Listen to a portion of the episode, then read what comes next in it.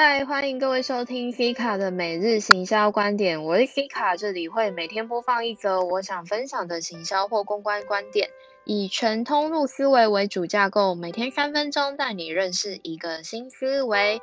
今天想与各位分享的是，电商该放在内部还是外部呢？其实问题没有一定的答案，还是要依照品牌的调性与能量去规划适合它的通路。电商无论放在内外部，其实都有它的优缺点。不过今天很巧的，刚好有两个大 IP 都公布了自己的电商，这也让我想要好好来谈内部电商这一块。今天赤足与唐奇阳不约而同在社群公布了他们的产品，而有趣的是，赤足既然中国这么爱进爱下架，那就自己的电商自己开。四足其实已经打响了口碑，回来做电商，我是乐观看待的，且也可以更明确知道自己的受众类型，更省去不少代理费用跟上架费用，亦是可以做会员经营。注意，唐国师各个电子书没有跟线上书店合作，改由自己 App 开发，在线上的商店贩售，省去了不少代理费。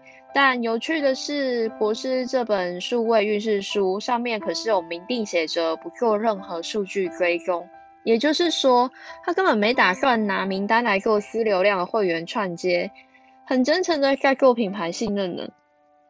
他的会员专一的绑在 Line at 与 YouTube，而这一次的电子书销售让我看到了国师对于数位零售的各种创新做法。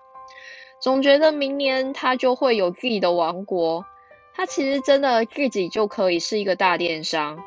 然后每天去观察他的 App，已经下载几次，会是我这几天的功课。我想看看他能带来多少的商机跟流量。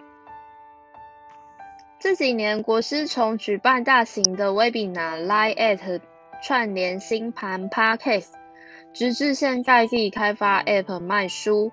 很难想象数年我们都还跟着他一起看吃播，到现在任何一个平台载体都看得到国师团队的攻击，重点是设计都好有质感呢。写到这，不免很想要勉励一些能量够大的传统产业，应当更拥抱数位转型，当然还是可以原地踏步的走。但如果你能在转型的时机做转型，你会花更少的气力做更多的事。私流量的经营才是线下数位行销时代该做的一门功课。好的，如果你喜欢的话，订阅我。有任何问题，欢迎留言告诉我。明天继续一日一分享，拜拜。